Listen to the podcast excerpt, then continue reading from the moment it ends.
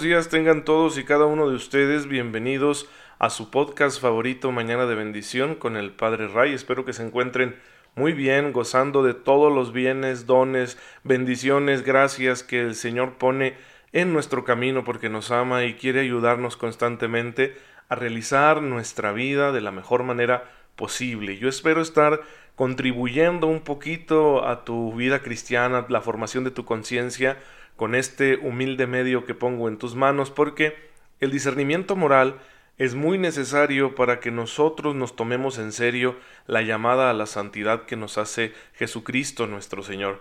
Y esta herramienta que nos da el Catecismo de la Iglesia Católica para profundizar precisamente en las verdades de nuestra fe, incluida la moral cristiana, bueno, pues hay que tenerla siempre como afiladita de manera que nuestro discernimiento moral sea muy bueno, muy sano, muy cristiano, muy como el Señor quiere y así podamos nosotros vivir rectamente y eso contribuirá a nuestro bien personal, por supuesto, pero también a la salvación del mundo.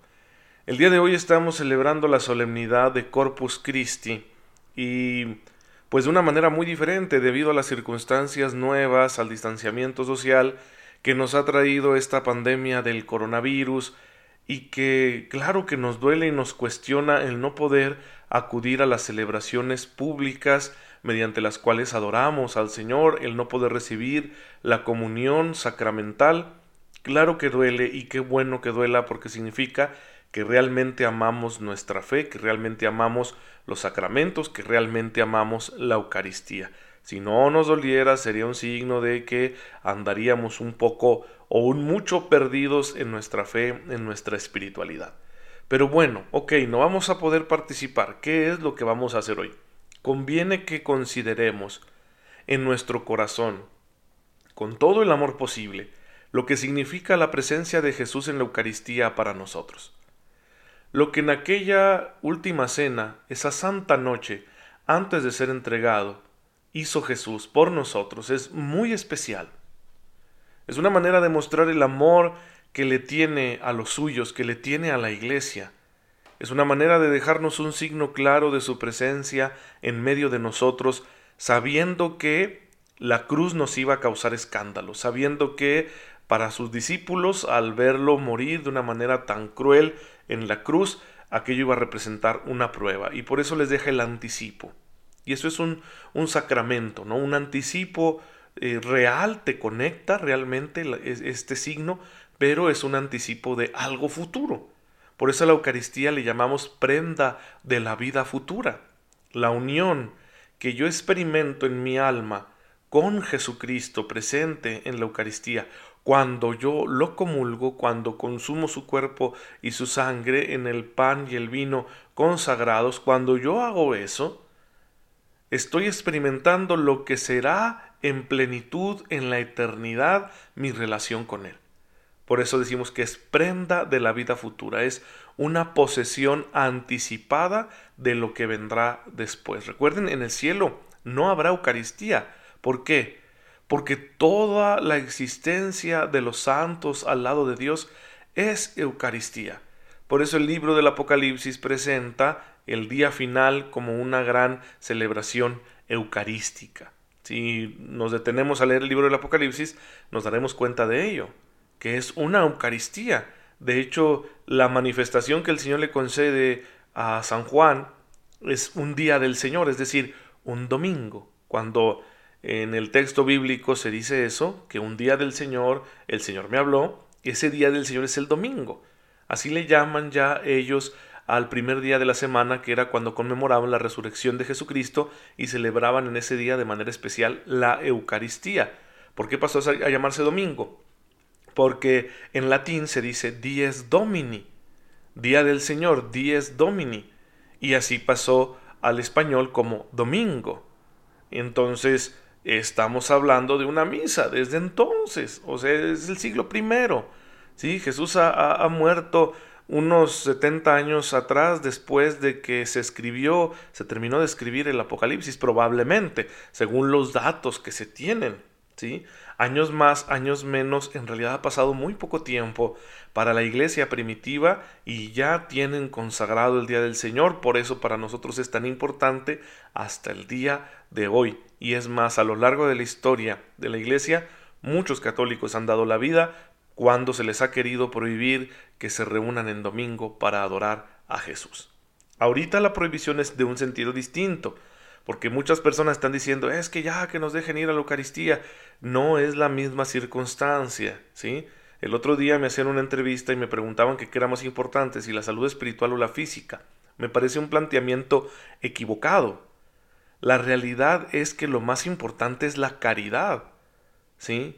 Y ahorita la caridad nos pide abstenernos de nuestro alimento eucarístico, porque no queremos que el mundo se enferme más debido a esta pandemia.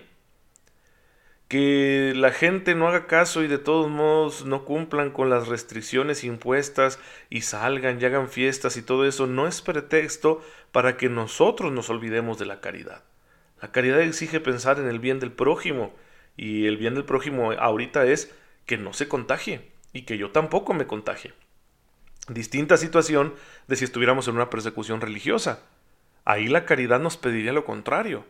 Decir, pues yo por caridad con mis hermanos voy a seguir celebrando los sacramentos de manera pública para los que lo necesiten, aunque la ley me pida que no, porque una ley que me lo prohibiera sería una ley injusta. Entonces son contextos diferentes. Pero bueno, ahí tenemos la importancia de la Eucaristía para la vida de la Iglesia. Así que consideremos lo que hizo nuestro Señor.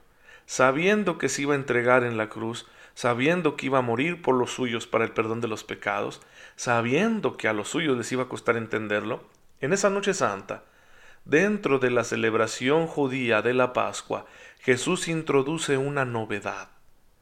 Ya no hay figura de cordero, Él es el cordero. Ahora el sacrificio no es de un animal, sino el suyo. Y en ese rito nuevo, porque es un rito, nuevo que Jesús introduce en la cena, está realizando un sacrificio incruento. Es el anticipo de su sacrificio cruento. El sacrificio cruento es el de la cruz. La Eucaristía será siempre un sacrificio incruento. Por eso puede haber muchas Eucaristías, pero hay un solo sacrificio de Cristo, que es el que realizó en la cruz, su pasión, muerte y resurrección. Sin embargo, está anticipado en la celebración eucarística y por eso Jesús les dice, hagan esto en memoria mía. Que aquí hay que señalar que para la mentalidad de los judíos, una memoria, un memorial no es un simple recuerdo, sino que es una recapitulación, una actualización de lo que se vivió mucho tiempo atrás. Cuando ellos celebraban la Pascua no lo hacían por simple recuerdo, para ellos era hacer presente aquella noche en que el Señor doblegó a los egipcios para liberar a su pueblo, hacerlo presente en el hoy de las nuevas generaciones de israelitas, de judíos. De la misma manera para nosotros, cuando Jesús dice, hagan esto en memoria mía, no está diciendo simplemente para que me recuerden y no se olviden de mí, no. Nos está diciendo para que actualicemos su presencia en medio de nosotros. Por eso ya San Juan en su Evangelio eh, va a dejarnos constancia de este discurso de Jesús, el discurso del pan de vida en el capítulo sexto de este Evangelio, donde Jesús dice, necesitan comer mi carne, necesitan beber mi sangre. Y esto era tan importante para la primera comunidad cristiana, para la iglesia primitiva, que San Pablo en la primera carta a los Corintios dice que el que come y bebe del cuerpo y la sangre del Señor sin discernir lo que está haciendo, puede comer y beber su propia condenación. Si se tratara solo de una reunión, ¿por qué mi eternidad estaría comprometida? ¿Por qué una simple reunión fraterna para compartir con los hermanos comprometería mi salvación eterna? No, mi, salvación eterna está comprometida en mi manera de comulgar porque estoy recibiendo a Jesús mismo. Y si yo no disierno qué significa esto, si yo me atrevo a comulgarlo, sabiendo que no estoy cumpliendo con su mandamiento de amor, entonces estoy poniendo en riesgo mi salvación eterna. Así que, hermanos, por eso la importancia de estar en gracia de Dios cuando vamos a, a comulgar, estar en gracia de Dios cuando vamos a misa, estar reconciliados con Él mediante el sacramento de la confesión, de la penitencia. Por eso también nos dejó este otro sacramento que está íntimamente ligado. Jesús dijo en Juan 20:20, reciban el Espíritu Santo, a quienes perdonen los pecados les quedarán perdonados. Entonces la Iglesia tiene este poder para liberar a los hijos de Dios de la culpa, para reconciliarlos con Dios, de manera que estén bien dispuestos a la hora de recibir el cuerpo y la sangre de Cristo, que es alimento de vida eterna, de salvación eterna. Y ahí es cuando tiene mayor provecho nuestra recepción del sacramento, porque exigimos ahorita comulgar, pero creo que nos hemos acostumbrado a la comunión. Y creo que hoy en día podemos estar comulgando sin la conciencia suficientemente clara de si estamos en gracia o no. Quizá muchas veces por costumbre, por comodidad, sin haber considerado lo suficiente si yo realmente estoy viviendo en el amor de Dios cumpliendo su voluntad. Pues es muy importante lo que Jesús hizo por nosotros entonces. Nos dejó este anticipo sacramental de su sacrificio y nos ordenó hacerlo. Por eso la iglesia celebra devotamente este santo sacrificio incruento, sacrificio de la Eucaristía, sacrificio de alabanza y de reconciliación, todos los días. Todos los días se celebra en el mundo. Solo hay un día que no se celebra, que es el Viernes Santo. Ese día no se celebra la Eucaristía, porque al conmemorar la muerte de Cristo queremos dejar constancia de que nosotros no somos nada sin Él. Y por eso ese día no se celebra la Eucaristía. Los demás días siempre se celebra la Eucaristía y tiene un valor universal, tiene un alcance global, aunque nadie esté presente en ella más que el sacerdote aunque sólo el que tiene el sacerdocio apostólico, sacerdocio de la nueva alianza, sea el único que esté presente celebrando la Eucaristía, tiene un alcance universal. Porque el ofrecimiento de Cristo es siempre por toda la humanidad, ¿sí? Por toda la humanidad. Nunca es solo por algunos o solo por los que estén presentes, no. Por eso tiene sentido que cuando tú y yo estamos en pecado y decimos, ahorita no puedo comulgar, pero tiene sentido que vayamos a misa, aunque no podamos comulgar. Hoy no puedo comer del banquete, hoy no puedo participar de esta comida eh, con la comunión sacramental, pero estoy presente, reconociéndome pecador y reconociéndome necesitado de este alimento. ¿Sí? No estoy listo, no quiero ofender a mi Señor, no quiero recibirlo con un corazón indigno porque me he quedado viviendo en el egoísmo, en las malas pasiones, en la ambición, etc. Pero aquí estoy anhelándolo.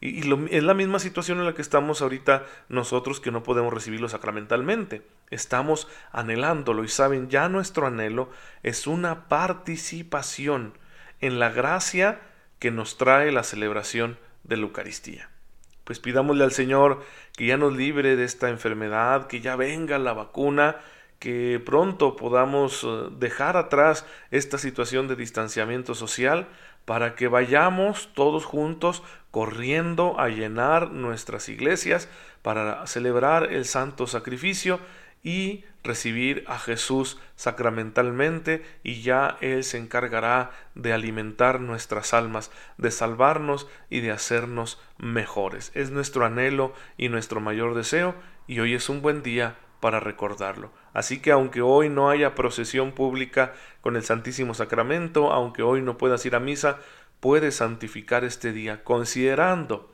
durante todo él el amor que Jesús te tuvo y que por eso se quiso quedar contigo en este sacramento. Se hizo pequeño en la Eucaristía como alimento para que tú y yo, que somos pequeños, podamos recibirlo en nuestro ser y podamos así gozar de todas las bendiciones y gracias que Él nos quiere dar y ser transformados en Él.